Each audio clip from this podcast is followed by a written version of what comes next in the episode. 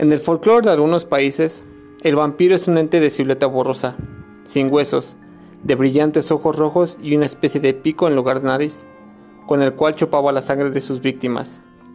Si esta criatura conseguía sobrevivir más de 40 días, desarrollaba huesos y un cuerpo, haciéndolo mucho más difícil de matar. Hay datos acerca de esas criaturas desde el 4000 a.C. Referencias acerca de estos seres se pueden encontrar en el libro de los muertos del antiguo Egipto. Se relata el proceso por el cual el ser humano muere y cómo solo pasa al reino de los dioses. Sin embargo, relata que si el Ka, una de las cinco partes del alma, no recibe unas ofrendas en particular, puede que se vaya y comience a buscar cómo nutrirse en el exterior, lo que podría incluir beber sangre de los vivos, pero no solo de humanos. Se sabía que la diosa Sekhmet era conocida por beber sangre. Bienvenidos a Etnohistoria.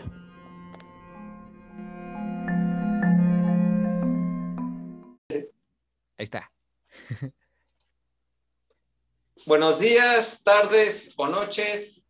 No importa la hora que nos estén escuchando. Muchas gracias por estar aquí. Sean bienvenidos a este su canal llamado Etnohistoria, donde ya saben, hablamos de diversos temas con ese clásico enfoque etnohistórico que distingue a esta disciplina. Y digo, abordamos porque, como saben, siempre está conmigo mi partner, el octagón. ¿Cómo andas? Aquí andamos con bastante frío, se puede ver. los tres, bueno, los que nos pueden ver en video en YouTube y los que nos escuchan en Spotify, ¿no? En todas estas redes. y pues bueno, como lo hemos venido platicando, ya nos hemos tratado de ir secuenciando y de temas de, que nos han interesado, como van surgiendo conforme vamos platicando en los diversos capítulos pasados. Eh, como bien saben, el pasado fue de Vlad Draculia o Vlad Tepes, Vlad III. Y pues, ¿por qué no?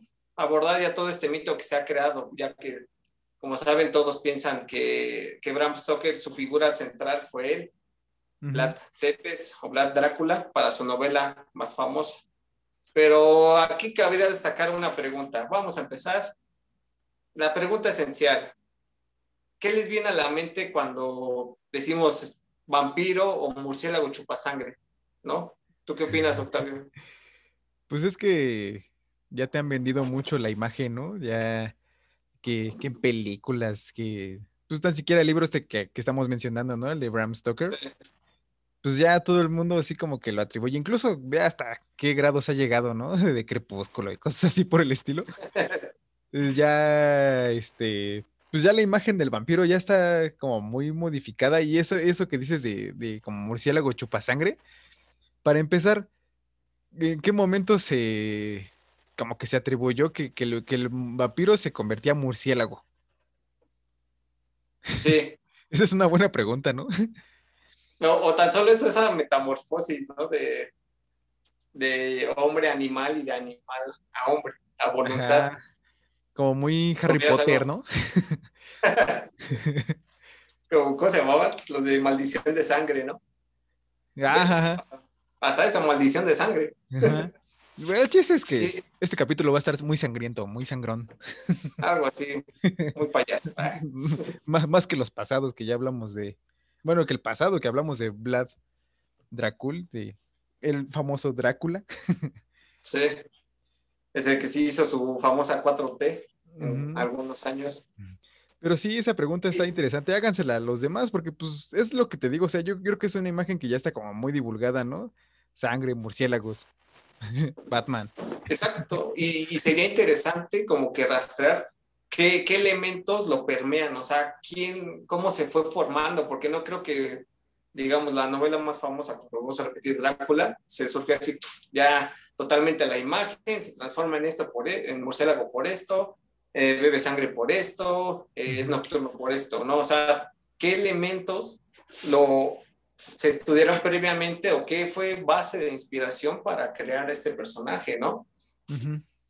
Y pues sería interesante, vámonos a abordarlo tal vez desde un salto eh, temporal, ¿no? Porque como bien sabemos, eh, Drácula de Bram Stoker fue escrita en 1897, pero previamente hubo novelas. Finales. Finales. Pero creo que hubo otra novela, ¿no? Previa a esa. Sí, de hecho, a mí me llamó mucho la atención porque yo, honestamente, antes de, como de ponerme a leer más de esto, siempre pensaba así como que la imagen del vampiro eran hombres, ¿no? Siempre hombres, hombres, para todo era hombres. El vampiro es, el vampiro, como que yo siempre tenía como esa idea de que el vampiro es hombre.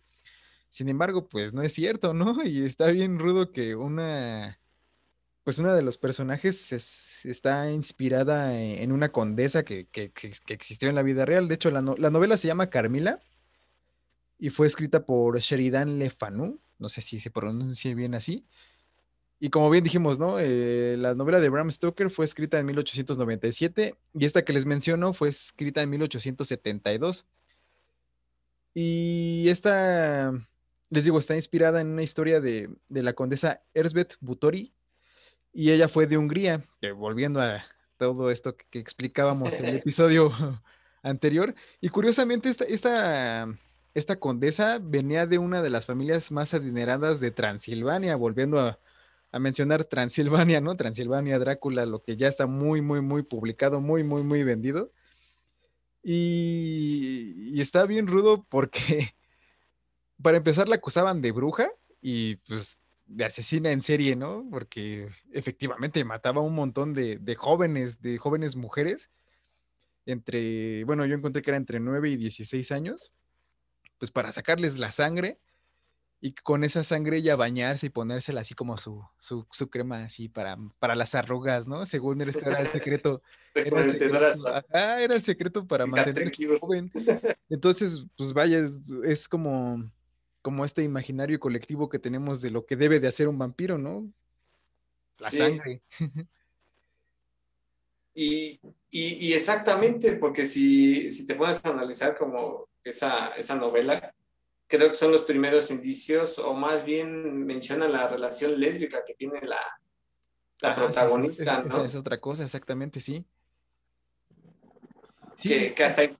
Ajá. Ah, no, bueno, es que te digo, a mí se me hizo bien rudo porque, pues dices, ahí está el ejemplo claro de que, pues vaya, una de los vampiros, vampira, no sé, como que las más importantes, ¿no? Vampiresa. Vampiresa, sí es cierto. Y, es curioso porque hasta lo toma en Drácula, ¿no? Sí, porque este tipo de escritura no, existía como, como escritura de terror, por así denominarla. Y pues fue la que sirvió como, como inspiración para Bram Stoker para, para hacer propiamente su novela de Drácula. Entonces, pues deberían de, checarla. Yo digo, yo, yo no sabía bastante sobre esta, hasta apenas ahorita que ya me puse como a, a investigar un poquito más al respecto.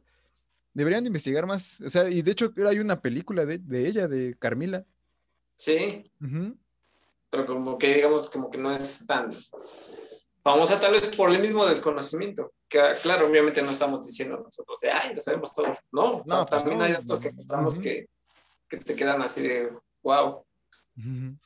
y, y, y deja de eso, volvemos a dar otro salto atrás temporalmente y, qué tal si nos vamos hasta 1819. Ah, pues sí, con William Polidori, ¿no? Exacto. William John Polidoris. Polidoris. ¿no? que, él da, da esa imagen en su novela, bueno, no novela, sino como un cuento corto, prácticamente llamado El vampiro. Sí, pues así se llamaba tal cual, ¿no? El vampiro que ya nos da esta imagen del vampiro erudito en las ciencias, elegante, muy propio, que, a pesar de ser una novela corta, te describe mucho, o sea, y es ya, tienes una imagen de esa, de este vampiro justo como lo conocemos ahorita.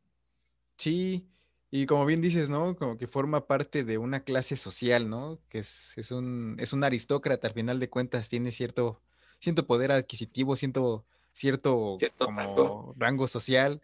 Ajá. Que, de hecho se me hace muy, muy curioso porque el momento que la crea, aquí ese, ese tema me, encanta porque él lo escribió basándose o de inspiración de un escritor de esos años que se llamaba Byron, o ya tenía el título de Lord, ya era Lord Byron, o sea, era un escritor muy famoso de esa época Y él fue quien le robó esa la autoría de esa novela. Ya tiene pocos años de que se le volvió a dar la autoría de esa novela. Incluso el tipo se suicidó por lo mismo, de que nadie le creía. O sea, de, tú no puedes escribir algo así, solamente Byron. Y al momento que la crean, prácticamente fue por una apuesta. O sea, John Polidor escribió esa, ese cuento corto por una apuesta. Porque es aquí donde se más interesante en la casa, bueno, en la casa de vacación de Byron. Eh, invitó incluso a la que era, iba a ser una de las más grandes escritoras del siglo XIX, que era Mary Shelley, que obviamente se escribió El moderno Prometeo o Frankenstein, igual uno de los monstruos bases de la cultura popular. Ya parece ser que siempre va acompañado de la imagen de Drácula, ¿no? Sí, es curioso. De hecho, si incluso te vas a la de Van Helsing, van juntos. Hay que no están lejos, en algo más moderno, ¿no? Que de hecho la mencioné también en otro capítulo, las películas de Hotel Transilvania. Sí. Todos los monstruos, ¿eh? así son el séquito de monstruos, ¿no? sí, el hombre, el lobo, ya todos tienen que estar juntos, ya son amigos forever and never. y si lo quieres ver como que ya en un lado romántico, o sea, fue esa apuesta de vamos a hacer, a ver quién puede crear una novela la, ya sea terrorífica o, mejor de todos, ¿no? Vamos a votar entre los tres quién la escribe mejor. Y es como que te digo esa manera romántica de decir que la misma noche de 1819 nació Frankenstein y nació la imagen del vampiro como lo tenemos actualmente. Sí, ¿no? Que hace incluso como muy, ¿cómo decirlo? Como muy lujurioso, muy atractivo, muy... Sí sea, como que era un imán de mujeres. Sí, porque prácticamente fue una crítica a, Byron de cómo utilizaba a las personas, cómo se burlaba de ellas, cómo era su entretenimiento, o sea, cómo las podía destruir en base a su entretenimiento. O sea, él decía, Polidoro decía, Byron es un verdadero vampiro. O sea, él absorbe la vida de las personas y hasta que ya se cansa de ellas, las bota. Y, Mary Shelley fue esta parte de la crítica de, este, de incluso del, hasta positivista lo podemos decir, porque todo ese principio del galvanismo para pasar corriente a través de un cuerpo y darle vida, o sea, ya te está hablando de una, de una ilustración que ella tenía, porque hay que dejarlo claro, obviamente en esos años para una mujer era imposible eh, mm, escribir, ilustrarse creo que ya lo hemos estado viendo. Sí. Y bueno, ahorita que, dijiste eso, eh, yo creo que también es como importante mencionar ¿Cuándo fue la primera vez que se usó tal cual la palabra vampiro, no? Porque pues digo, ya la, ya, ya él adoptó el término, como dicen, para, como dices, para, para referirse a Byron. Pero pues, desde muchísimos años antes atrás ya se había usado el término vampiro, ¿no? Prácticamente. Sí, porque yo, yo estuve buscando y encontré que mm, esto fue en 1732 y fue igual, volvemos a lo mismo, en Hungría. Este, que la gente estaba como en un pueblo rural de Hungría, estaba como reclamando que se exhumara el cuerpo de un cadáver porque decían que era una amenaza para sus ganados, ¿no? Que porque supuestamente ese cadáver estaba provocando la desaparición de su ganado. Entonces la, la gente del pueblo estaba así como que, ah, pues a ver, saquen el cuerpo, ¿no? Sáquenlo. Y supuestamente como que la leyenda dice que cuando abrieron el, cuerpo, bueno, abrieron el, ataúd, eh, el cuerpo estaba sin descomposición, estaba como sin nada, estaba entero y que aparte le escurría sangre de la boca, ¿no? y, y, estamos hablando de que esto fue en 1732 se fue, se fue de pena. o sea, prácticamente era el chupacabras de esos años. Ándale, sí, ándale, sí, como el chupacabras, exactamente. Puta, no. Les, hizo falta creatividad. Nada más un pequeño presidentito calvo y orejón. Y con eso tienes una gran leyenda. bueno, pero es otra historia. Es interesante eso que dices de cómo desde antes ya se va manejando, porque ¿qué tal si hasta lo podemos abordar con este, como lo hemos dicho, la historia se basa en distintas fuentes, no solo en una, Y podríamos abordarlo hasta de un pensamiento antropológico, como lo es el difusionismo, que a grosso modo viene siendo este contacto entre culturas, o sea, a fuerza, pero ojo, solo una parte, porque obviamente si tomamos al 100% el difusionismo nos dice que Egipto es la cuna de todas las civilizaciones y obviamente sabemos que, pues no, hubo muchas más antes de la egipcia. Pero esta parte de difusión, o sea, historias, y de por sí ahorita, por todos estos medios, cómo viajan, hasta los chismes, ¿no? Imagínate en esos años, obviamente el contacto entre poblados, entre países, obviamente tenía que pasar. Y entonces, si, por ejemplo, el comercio, como ya lo dijimos, la ruta de la seda, cuando caminaban por Moravia, rutas principales, pues obviamente llevaban historias, tanto a su casa como de su, de su propia localidad hacia otros pueblos. Entonces es esta parte como del difusionismo, de esta difusión entre historias y hasta darles otra connotación, una connotación propia del lugar donde vives, ¿no? Y, y justamente lo que tú dices, también hay otra en 1725 en Moravia, en una parroquia se hizo el registro del el término ya igual vampiro. Vampiro. Eh, Arthur, creo que se llamaba, si no estoy errado, había padecido de vamperiote infecta, o sea, estaba infectado de oh. vampirismo. Wow. Exacto, y te quedas. Y esto es, eh, no, no, sinceramente no recuerdo qué poblado es, pero fue un pequeño dato que, que encontré así flash para un trabajo pasado. Pero, o sea, cómo te vas encontrando esas similitudes, ¿no? De uno que ya está enterrado y el otro que estaba infectado. ¿Y qué tienes eso en común? Pues la sangre. por eso les decía como que este capítulo es muy sangriento, ¿no? Porque al final de cuentas, como bien la, la pregunta que hiciste al inicio, ¿no? O sea, pues ya la gente cómo lo asocia, bien dices el difusionismo, a, a, qué grado ha llegado, ¿no? Como lo mencionamos de, de estas personas que decían, ah, es que, está es que está infectado, ya le dio el vampirismo, ¿no? O otras personas que dicen, no, es que ese cuerpo sigue vivo, ¿no? A pesar de que esté muerto, sigue funcionando. Y cómo, desde ahí ha llegado al punto a lo que mencionábamos ahorita, ¿no? Las películas que ya estamos viendo hoy en día, caricaturas de Drácula, caricaturas de esto, y yo, o sea, el difusionismo, a final de cuentas, también ha funcionado como una especie de teléfono descompuesto, si lo podemos ver de esta manera. Exacto. De manera más simple y, y, actual, ¿no? Como digamos, ok, tú te peleas y ganas.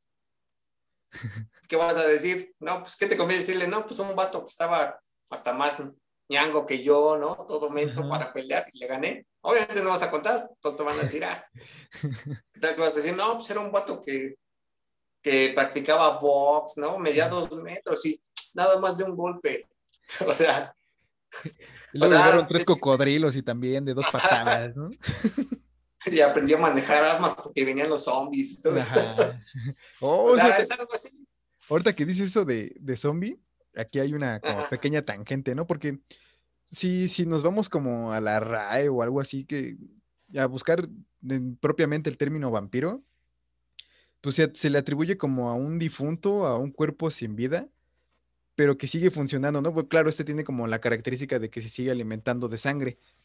Sin embargo, ahorita que también me estuve como, como clavando mucho en esta información, al final de cuentas que es un zombie, ¿no? Es igual un cuerpo que no tiene vida y que también se sigue alimentando de otros cuerpos, ¿no? Sin embargo, creo que como que el zombie va un poquito diferente en el sentido de que es un cuerpo como que sigue respondiendo tareas, tareas, tareas, tareas, tareas, y el vampiro como lo estamos viendo, pues no, o sea, es un vampiro aristócrata, así como guapo, adinerado.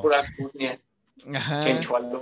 Y eso, si nos remontamos como a la historia, el término zombie, zombie incluso fue adoptado también por etnólogos e historiadores, porque oh. se atribuía a los esclavos de Haití, que pues ya eran personas que, literal, o sea, ya no tenían vida propia, su trabajo era, o sea, era la esclavitud, o sea, servir, tenían una orden que seguir, pues ya no tenían una vida propia, entonces desde ahí se adoptó el término zombie. Esa sí no me la sabía, ¿eh? Ahora sí me sacaste de cuadro. Digo, es como una pequeña tangente, pero pues es que a la vez, pues, hablando de cuerpos sin vida, ¿no? Se presta. Va una connotación ahí, va todo un discurso prácticamente. Sí, y, volvemos al otro lado, ¿no? Del vampiro, lo que te decía, un vampiro aristócrata. Es el de arriba.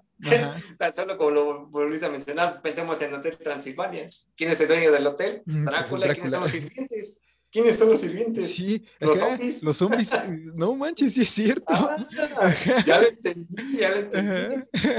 Se basaron en etnólogos, historiadores, bien. Sí.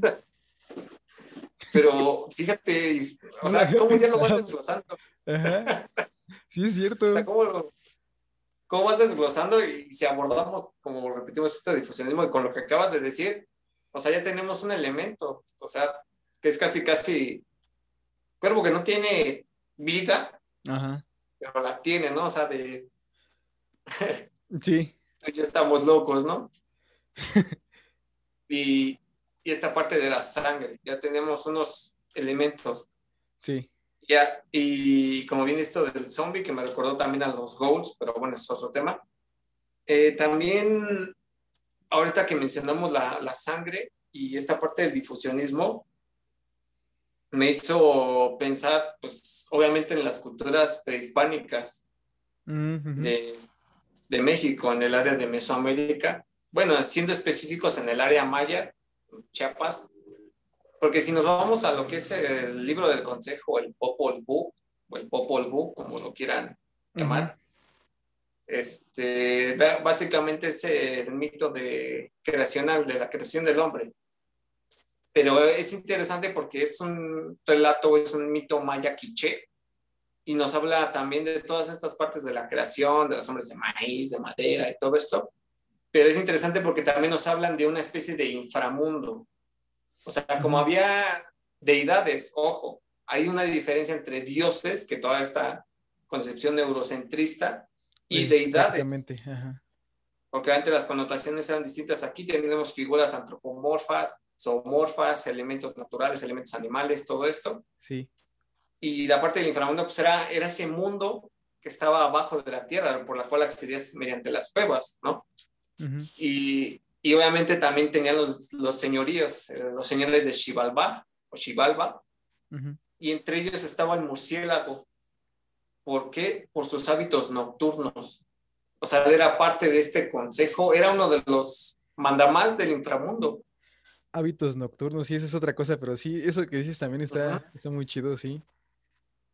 Hábitos nocturnos y decapitación, porque a grosso modo es el relato de los gemelos de una Fu Balanque que viajan para derrotar a los señores de Xibalbá y todo esto, pero cuando llegan a una cierta serie de pruebas, tienen que pasar por la casa de los murciélagos que venían siendo Sots, o sea, murciélago.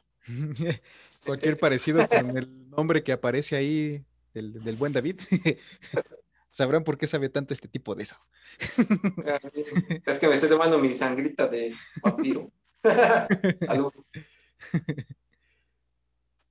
y, y los fueron derrotando y hasta que en esta parte se, se ocultan en una cerbatana y empiezan a, decir kilits, kilits, kilits, o sea, morirán, morirán o decapitarán.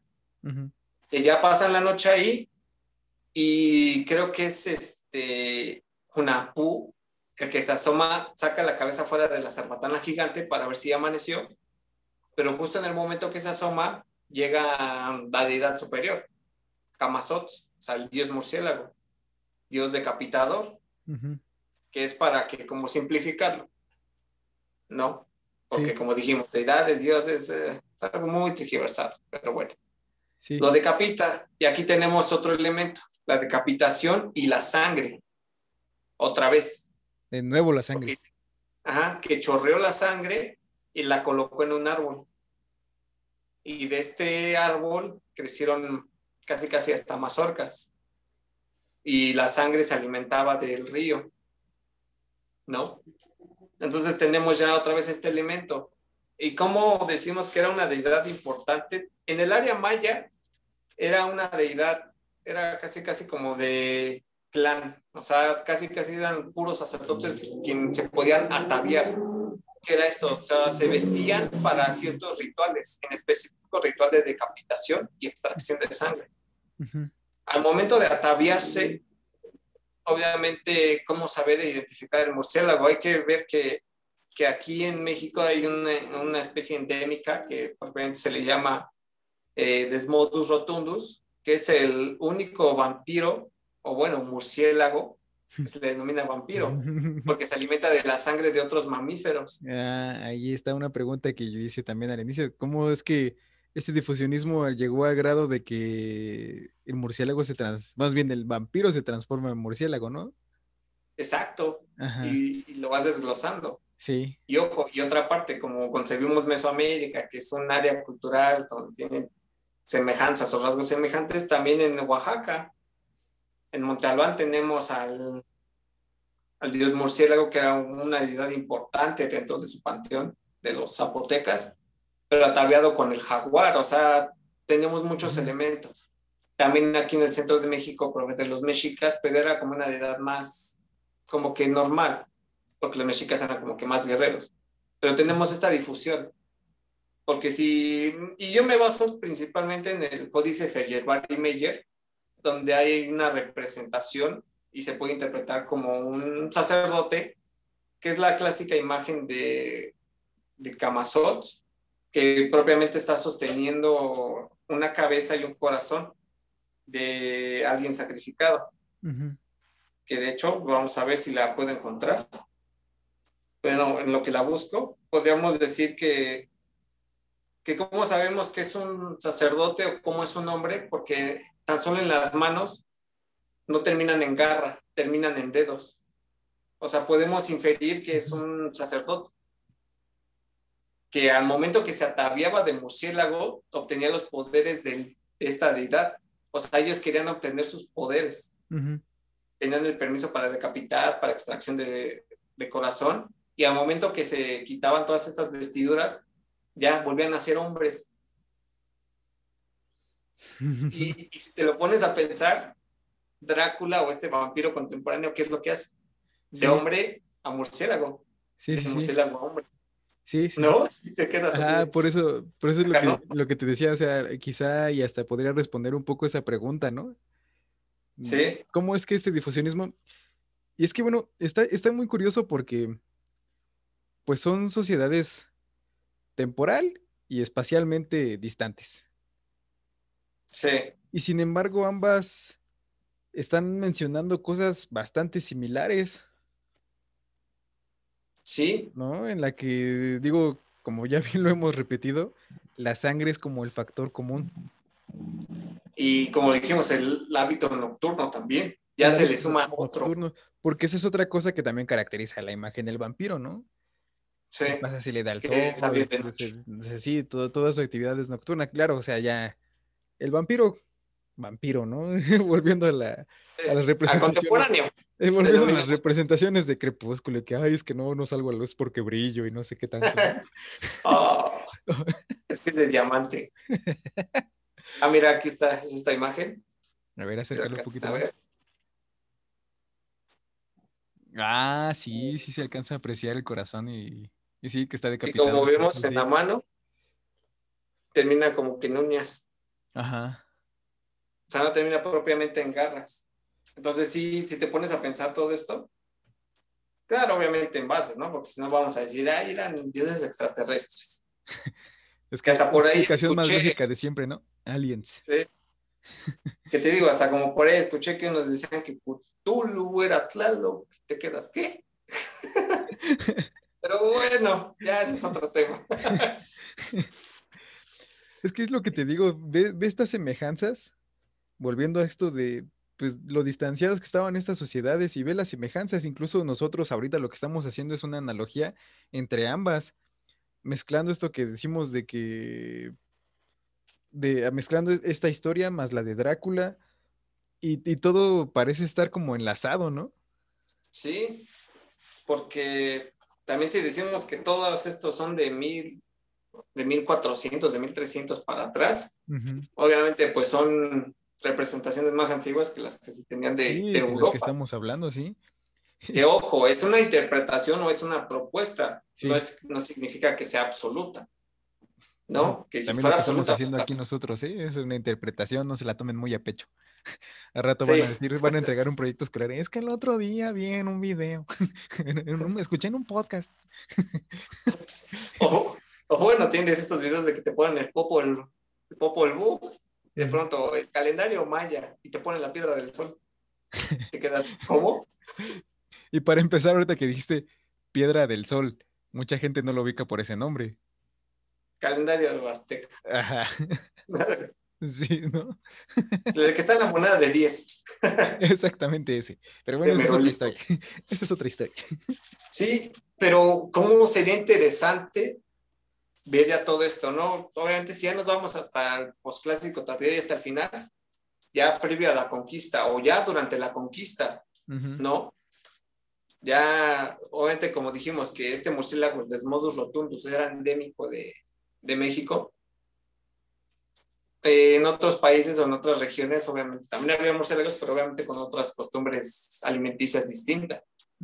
Según esto en Castilla, pero eran más de fruta, eran murciélagos fruteros.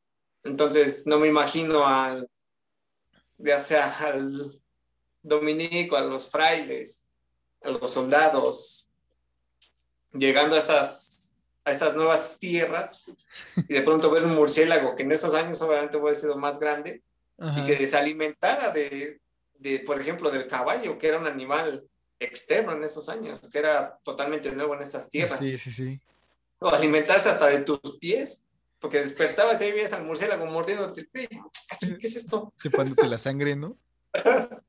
Solamente como si traes toda esta ideología permeada de, sí. de la religión, ¿cómo lo vas a tomar? Sí, pues es igual algo satánico, ¿no? Algo. que ahorita que, que, mencionas tanto la palabra deidad, dentro de lo que yo estuve leyendo, o sea, sí, como te digo, es un cuerpo sin vida, pero otros también lo atribuyen como una deidad demoníaca, ¿no? Ya, como oh. bien dices, que está permeado de, de, esta, pues como de esta tradición occidental, ¿no? Vaya, el cristianismo. Sí. Pues ya una deidad demoníaca. El vampiro lo atribuyen también como una deidad demoníaca. Es que me estoy quedando sin pila, pero no hay, no hay problema. Aquí, aguanta, aguanta, aguanta. Eso sí, y fíjate, como le hicimos un poco de, de, burla, ¿no? O de WhatsApp con esto de aliens. En esos años que era demonios, diablo. Eso era todo lo que explicaba. Oye, pero pues aquí en mi, mi, libro de consejo, aquí pues, te hablo del inframundo, no sé, como hay deidades superiores, hay deidades inferiores, ¿no? O sea, que habitan abajo de mí. Todo esto. No, pues eso es el, eso es el diablo. Ah, oh, espérate, pero pues es que fíjate, ah, este güey es poderoso. Ah, es el diablo. es el diablo, lo entiende. ¿Qué no estás viendo? Pues no, no te entiendo, pero bueno, va. Para que, no, para que no digas. Y ahorita esto que dices habla también del difusionismo y de cómo una cosa es más aceptada que otra, porque por decir, ahorita que acabas de mencionar todo esto de Popol Vuh y de, y de y todo esto, ¿cuánta gente, realmente cuánta gente sabe de esto? Tú mencionas SOTS y cuánta gente incluso en México y en México menciona SOTS y ni siquiera saben qué es, ¿no? Sin embargo, mencionas Drácula y todo el mundo sabe quién es Drácula. Pero, pero claro, la imagen de Drácula que ya se tiene, ¿no? La imagen como, digamos, hollywoodense de, de, Drácula. Ya, ya, que toda esta literatura y cine nos han metido y que ya es parte de una cultura popular, ya sí o sí lo conoces, de alguna u otra forma. Volviendo a esto de etnohistoria, les estamos contando algo que regularmente no es muy sonado. De eso es, también analícenlo, porque vaya, es lo que le estamos diciendo, de dónde viene el término vampiro. Para empezar nuestra plática, de dónde surgió, ¿no? De Vlad, el empalador. Y, que, lo, tomamos como, lo, tomamos como un punto de inicio del que se inspiró Bram, Stoker para hacer Drácula, ¿no? Exacto, tomando una parte de... Ajá, vayan como retomando paso por paso, paso por paso, y así van a encontrar un montón de información en cualquier cosa que les llame la, la atención, ¿eh? Sí, que te digo, como tomando esa mitad, esa una pequeña parte del corpus de la, del difusionismo, porque antes ese discurso es ya obsoleto, pero es interesante abordarlo en cierta manera porque no es imposible que haya contacto entre culturas, eso es prácticamente imposible de pensar. ¿Por qué? Porque tuvo que haber de alguna u otra forma contacto, como también lo vimos de desde los mexicas, cómo fueron a viajar hasta Chichen Itza. Tenemos elementos mexicas dentro de estelas mayas y viceversa. Y bueno, exacto, o sea, ¿cómo lo podemos rastrear? Obviamente tenemos que tener una metodología, una propuesta, porque también es peligroso caer en un movimiento llamado postmodernismo que, eh, que prácticamente si digo, no, pues Jesús nació aquí, Jesús de Nazaret, oye, pero Nazaret, no, yo lo digo, ¿cómo? Es que hay unos escritos de un vato que lo soñó y te quedas, oye, eso no me sirve. Y fíjate, eso de SOTS, incluso en Chiapas hay una región, hay una gente que son los Otziles, o sea, la gente del, del murciélago. Así es. Que hasta la actualidad siguen teniendo fiestas, ya obviamente ya con los elementos católicos, pero con partes todavía prehispánicas, ¿no? O sea, ya cómo se fusionan estos elementos y ya son aceptados. Sí. Pero ahora, ¿cómo lo podemos tomar? Como, o sea, como lo dijimos, ¿no? Llegan los españoles, ven estas cosas y dicen, wow, ¿qué es esto, no? O sea, en primera la, el ecosistema, los animales, la gente, todo eso pues te sorprende de, te impacta de sobremanera porque es muy distinto a lo que tú conocías. Sí. Ahora, no es lógico que cuando algunos regresaran a Castilla o a España o a Portugal o a todas estas partes, obviamente tenían que contar las historias de lo que veían. Por eso también tenemos los relatos de los viajeros.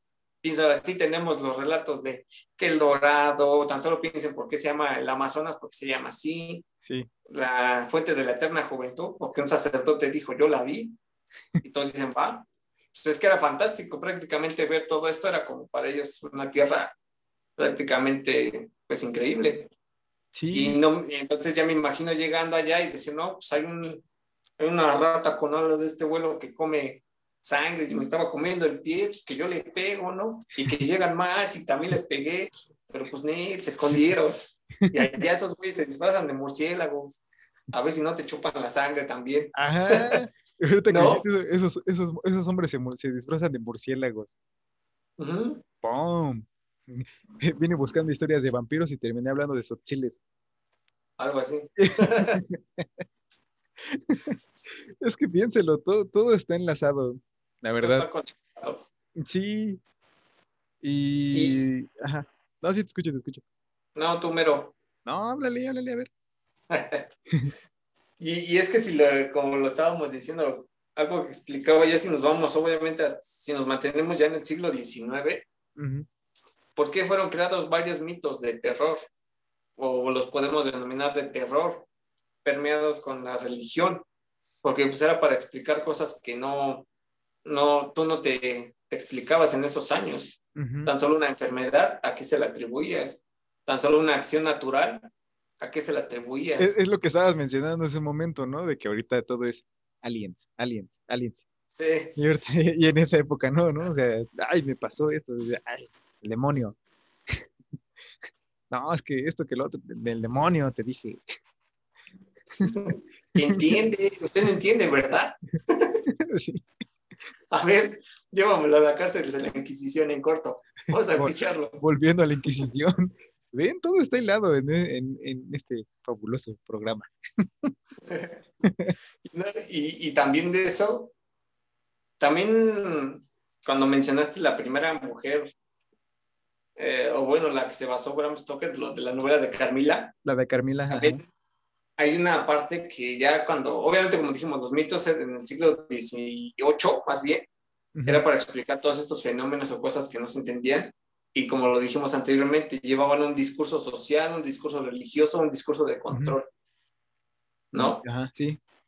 Entonces, cuando estás viendo el surgimiento de estas ciencias, como ya lo mencionamos, el galvanismo, tan solo el cinematógrafo,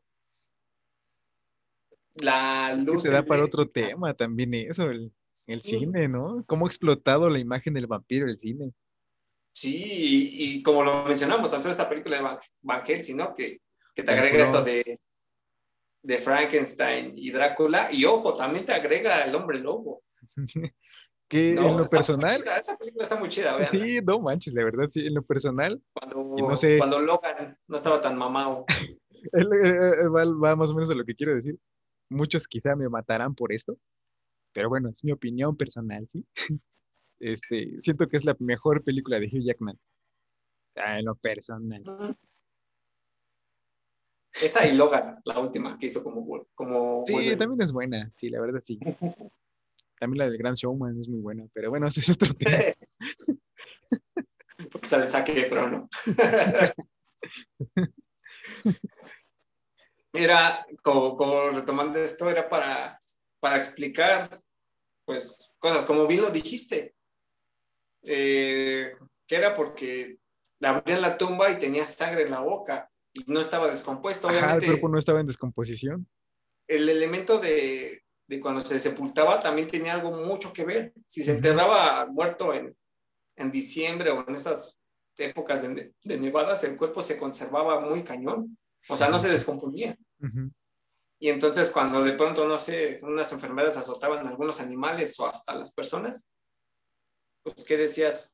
¿Quién es o qué es? Y pues vamos a ver la tumba, ¿no? Pues este güey era pues, hasta algo, ¿no? De pronto la abrías y ven, tiene sangre, pero pues era el proceso de descomposición. ¿Y cómo explicas esto de que no está descompuesto? Pues es que es invierno, ¿no? Pues el frío mantiene los cuerpos, tal. Qué bueno, ahorita ya estamos, eso es como asumirla de una forma muy empírica, ¿no? Quizá, es que bueno, a lo mejor lo empírico para nuestro contexto, en nuestra temporalidad era muy diferente. Como bien lo estamos diciendo, o sea, es que siempre va a ser como muy repetitivo, pero pues es que no es más que la verdad, ¿no? en esas épocas, ¿cómo lo explicamos? Pues es el demonio. el demonio, te dije. exacto, ahorita dices, ay, ¿cómo podían pensar eso? ¿No? Y te burlas. Sí. Al rato. Es que usualmente pasa eso nosotros, se van a burlar de nosotros 15, 20 años es que te iba a decir al rato, van a estar viendo este podcast y van a estar las, diciendo... Las antenas 5G causaban cáncer, por Dios. Sí. O sea, ahorita ya todo te causa cáncer. la comida, los aparatos que usas, todo. La ropa, lo y, y fíjate, un elemento que se me hizo muy interesante, ya como que, como englobando todos estos elementos, es una chica que existió igual en esas épocas de 1870, 1885, si no mal recuerdo, que se llamaba Mercy Brown, que es considerada la primera mujer vampiro de Estados Unidos. No, esa no me la sabía. Y ojo, tiene un elemento por historias del ejército inglés, que en esos años ya es que tenían una una guerra en Estados Unidos, el ejército invasor inglés estaban en esas tierras. Obviamente traían las historias de Europa y las dejaban aquí en América, ¿no? ¿En qué, Tenemos otra vez el ¿En qué año dices que fue eso? De 1885 más o menos. Mm, esa sí no me la sabía. ¿Y ya fue, propiamente en Estados Unidos? Sí. Mm. Ya era Mercy Brown, que era esto mismo de que en el poblado donde vivía estaban enfermedades que, que justamente va ese elemento que tú dices. Es que dicen, o por escritos que he escuchado de los soldados ingleses o historias de los soldados ingleses, dicen que allá, cuando un alma no descansa, el alma reside en el hígado y en el corazón.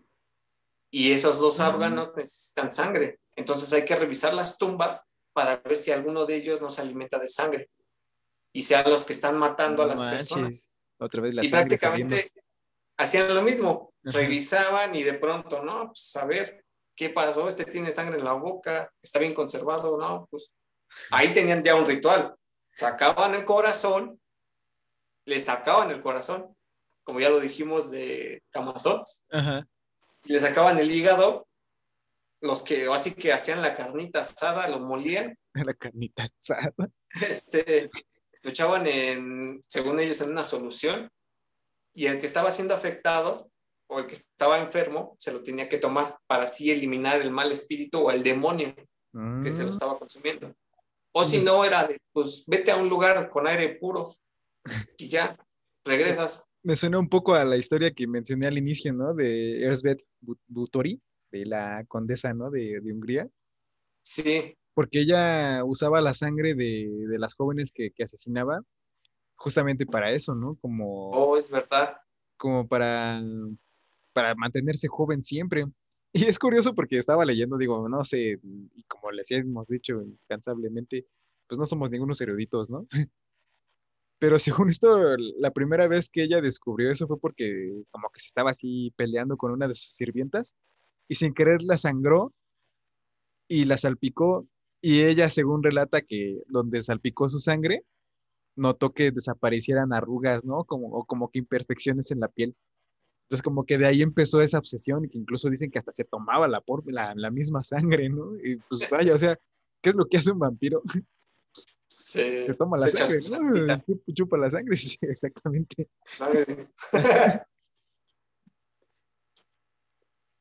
y, y sí, ya modificando el dato, fue en 1895 cuando murió Mercy Brown. Ah, ok. Pero ojo. Pues casi cuando se publicó el Drácula. Dos años después. Sí. Y ojo, su familia eran cinco miembros. Era otras dos hermanas, un hermano y la mamá. Y esos cuatro murieron casi consecutivamente. Entonces, ¿qué dices? Es una maldición.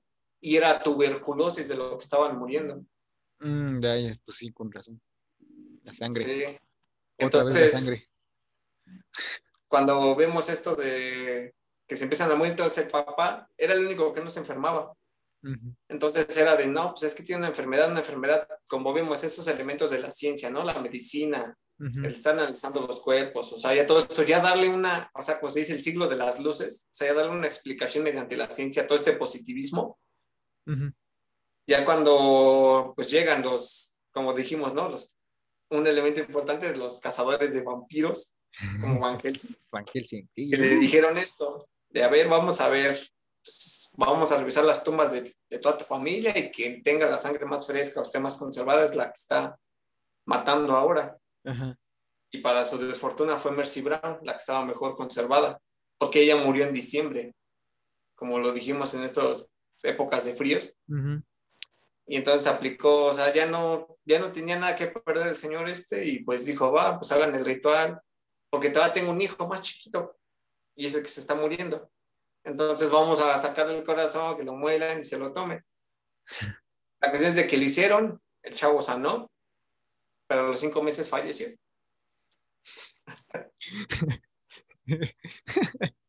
O sea, al final nunca logró resolver nada.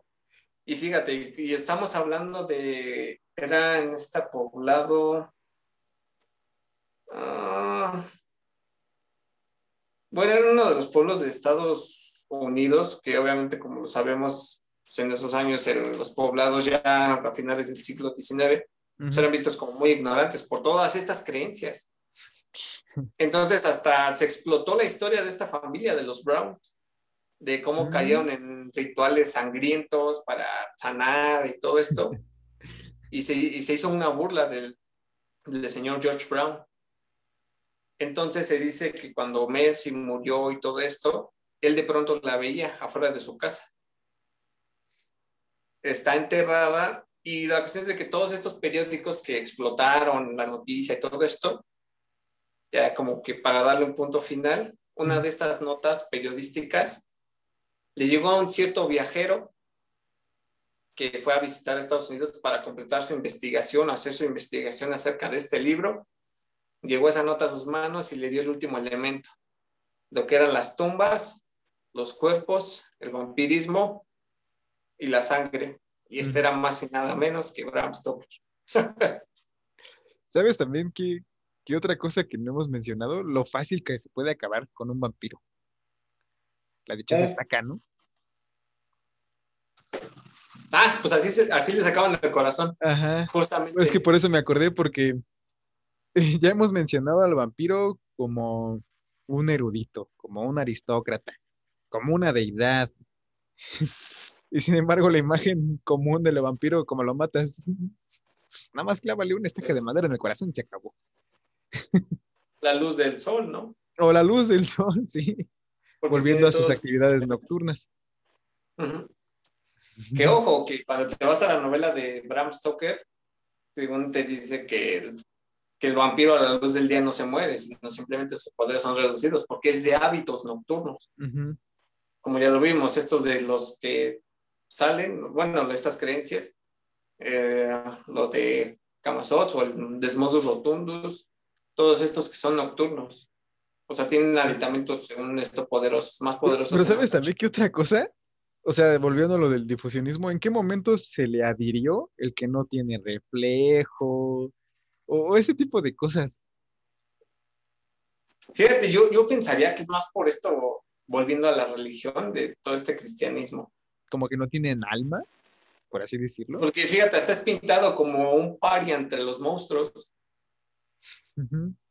O sea, no está vivo, tampoco está muerto y se tiene que alimentar de, otros. O sea, no tiene alguien. ¿Mm? ¿No? Sí. Que incluso ahorita ya, ya recordé es en Rhode Island. Ah, ok. Que actualmente sigue la tumba de Mercy Brown y van y le dejan flores. Wow. O sea, búsquenlo, Mercy Brown, Rhode Island, o la leyenda de Mercy Brown, y van a ver fotos de su tumba. Busquen todo lo que les llame la atención de este capítulo, que espero que sea todo, y que ya hayan llegado hasta este punto también. Sí, así es como, como ya tienen estos elementos, la sangre, hábitos nocturnos, eh, pues sí, aristocracia, eh, la sangre principalmente, pues es así, es como que podríamos juntar esos elementos y así es como llegamos a, a esta figura del vampiro contemporáneo, ¿no? Sobre todo ver como comparar siempre datos este, como reales. Es que bueno, de, como lo hemos mencionado también, de todo se le puede sacar jugo de las leyendas, de todo, o sea, ver cómo se llegó a esa imagen, ¿no? Ese es un, yo creo que es como el análisis principal que, con el que yo me clavé, porque volviendo a lo mismo, o sea, ¿de dónde empezamos aquí? Desde el episodio anterior, ¿no? De Vlad el empalador. Y volviendo a lo mismo, sangriento, así, todo. Pues vaya, esta imagen típica de, tortura, de, sangre, siempre sangre, sangre. Ajá. Y, pues sí, ya prácticamente de pasar a ser un murcielaguito en una cueva que lo vieron los, los mayas, ya pasar a vivir en un castillo y ser rico y tener poderes y vivir miles de años. Volviendo a esto de Crepúsculo, ¿no? Pues se supone que son como muy ricos o algo así, ¿no? Que tienen un casononón. Que, que fíjate, ya todas estas representaciones, o bueno, todas estas películas, también por ejemplo la de Entrevista con el vampiro, tanto el libro como la película se me hacen muy, muy buenos. Que también cuando te lo pasan la, en el sur, cuando el personaje de Brad Pitt llega este Lestat y le ofrece, pues sí, la vida eterna. Y obviamente está muriendo, ¿no? De una enfermedad que no sabes. Es otra cosa, vida eterna. Y está, está, chistoso volviendo a lo mismo de que es un cuerpo sin vida. Pero que es tiene una, eterna. una discrepancia por ahí. Estaría ya tienes que sacarte lo antropológico y todo esto, ¿no? Sí. Y hasta lo filosófico de por qué. Sí, ¿no? Ser o no ser. Y, y sí, y, como ya ha sido parte de, ya de la cultura popular, ya todos estos aditamentos, estas películas, libros, o sea, todo esto, cómo se, cómo se toma, ya hasta incluso ya de cómo lo puedes relacionar hasta con otros monstruos o del por qué, ¿no? Lo que decíamos, ¿no? De, cómo es que ya, ya se formó su crew, ¿no? Sí. De Drácula, Frankenstein. Tan solo también la saga de, de Inframundo, ¿no? ¿Cómo te pasan ah, sí, otras películas. Relación de hombre lobo, vampiro, los parias, monstruos, todo esto. Dos libros, eh, ¿cómo, te lo, ¿cómo te los pintan? Obviamente ya después le meten ya algunos elementos, pues obviamente pues, porque van ya dirigidos a cierto mercado, ¿no? Como lo dijiste. Crepúsculo pues o, todo esto. El capitalismo, hermano. Pero ya yo con la que me quedaría definitivamente sería la de Francis Ford Coppola, Drácula. Con esa me quedaría. Porque pues casi, casi tiene eh, como que todos estos, todo lo que platicamos en esa película. Lo de Carmila, lo de los esclavos construyendo el castillo, que también, eso también vendrá de la mano con Vlad. Eh, sí, buen punto. sí. Y, y tan, también todo esto de cómo ya hasta lo has metido hasta parodiado, ¿no? O, tan solo como ya le agregas algunos elementos para explicar el propio personaje, que ojo, salió desde los mitos. ¿Sí? ¿Y por qué le agregas el ajo? Porque hay, una película que se llama Drácula, el ajo. Drácula 2000 que está buena, pero sí te deja acá de, no, pues el pan de ajo porque casi casi te dicen, Drácula era Judas, chon, chon, chon, chon. y nada, pues era, era Juditas el que traicionó a Jesús y por eso es la plata, por las monedas de, plata por los que lo vendió, el pan de ajo porque era el de la última cena, y pues no puede sobrevivir en el día porque pues, cuando se murió, pues fue en esa parte del crepúsculo, ¿no? Así, pues, es que volviendo al chisme, ¿no? Al teléfono descompuesto, las distintas, así se hacen los chismes. Así dice Juditas, ¿eh? es que ve, ve ya, ya lo modificado que, está la imagen, ¿no? O sea, remontándonos a, estas épocas que yo te decía de, de, de 1700, de inicios de 1700, ¿no? La gente con miedo de decir es que era un vampiro, ¿no? Estaba ahí enterrado el cuerpo, ¿cómo, no es, que, cómo es que no estaba en descomposición? Y después, como esas, esos memes de Also Me, ya de niño, disfrazado de, Drácula, ¿no? ya en cualquier festival de niños, ¿no? Ya los niños disfrazados de Drácula, o sea, ve esa diferencia abismal que existe de cómo en esas épocas era un terror, ¿no? Literalmente un terror. Y ahorita hoy en día los niños ya disfrazados de Drácula, con sus, con sus colmillitos. Ya aceptado totalmente la figura. Por todo esto, como lo veníamos platicando. Sí, sí, sí. Y, deja de eso también, ya como está inmerso en, caricaturas, en personajes que hacen parodia de la propia historia, ¿no? Ajá. O sea, ve como volviendo a Hotel Transilvania, ahora ya es a la inversa, ¿no? Ay, sí está movido. Ahora ya es a la inversa. El propio Drácula es el que le tiene miedo a los humanos. Exacto, esa ya de cómo. Otra historia. Ya como nosotros somos lo de los rapaces, ¿no? Ya somos los intolerantes hacia todo esto. Sí, sí, sí. De que hasta nosotros mismos nos estamos casando. Ya nosotros somos nuestra propia Inquisición, nuestro propio juez y verdugo.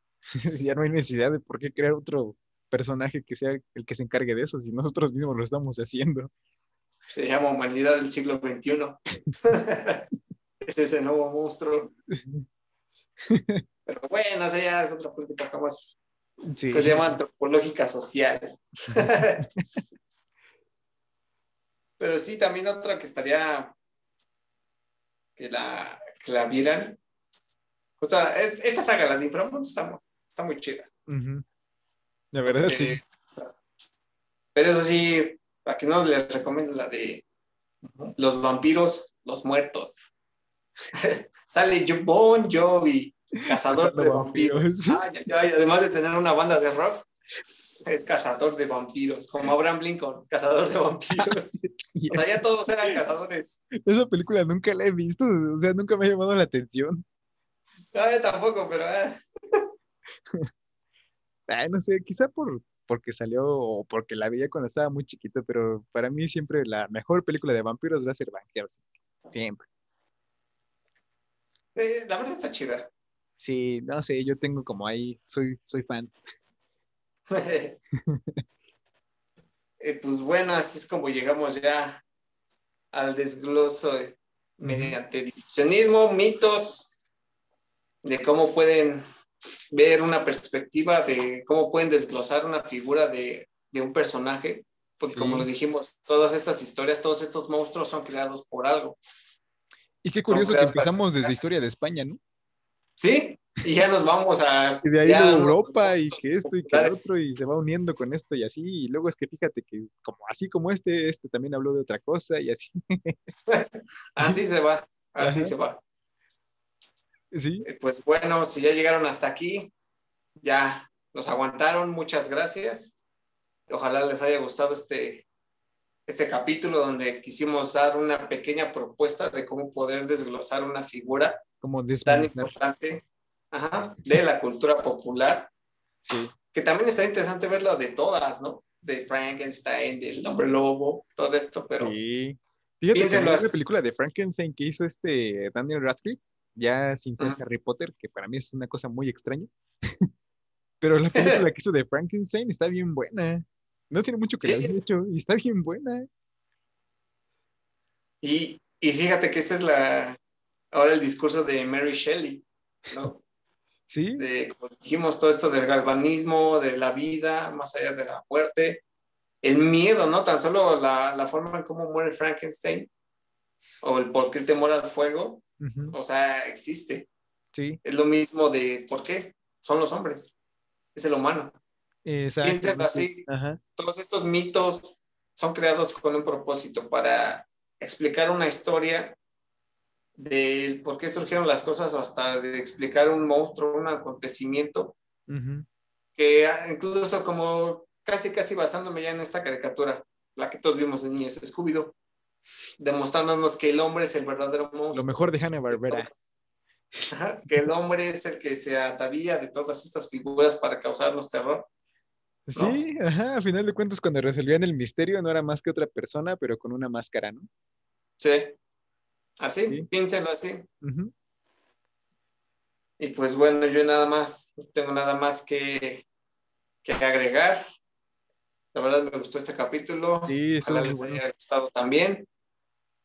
Y pues ya saben, suscríbanse, síganos escuchando los siguientes capítulos. Ya trataremos de, de subir, porque obviamente se nos viene la vida académica encima el siguiente mes y tal vez no sea difícil, pero nunca Ah. va a faltar. Se puede. Como ya lo saben, este es su espacio, donde también los incentivamos a que investiguen, a que se creen su propio criterio, rompan los criterios de los demás que les han impuesto y créense el suyo.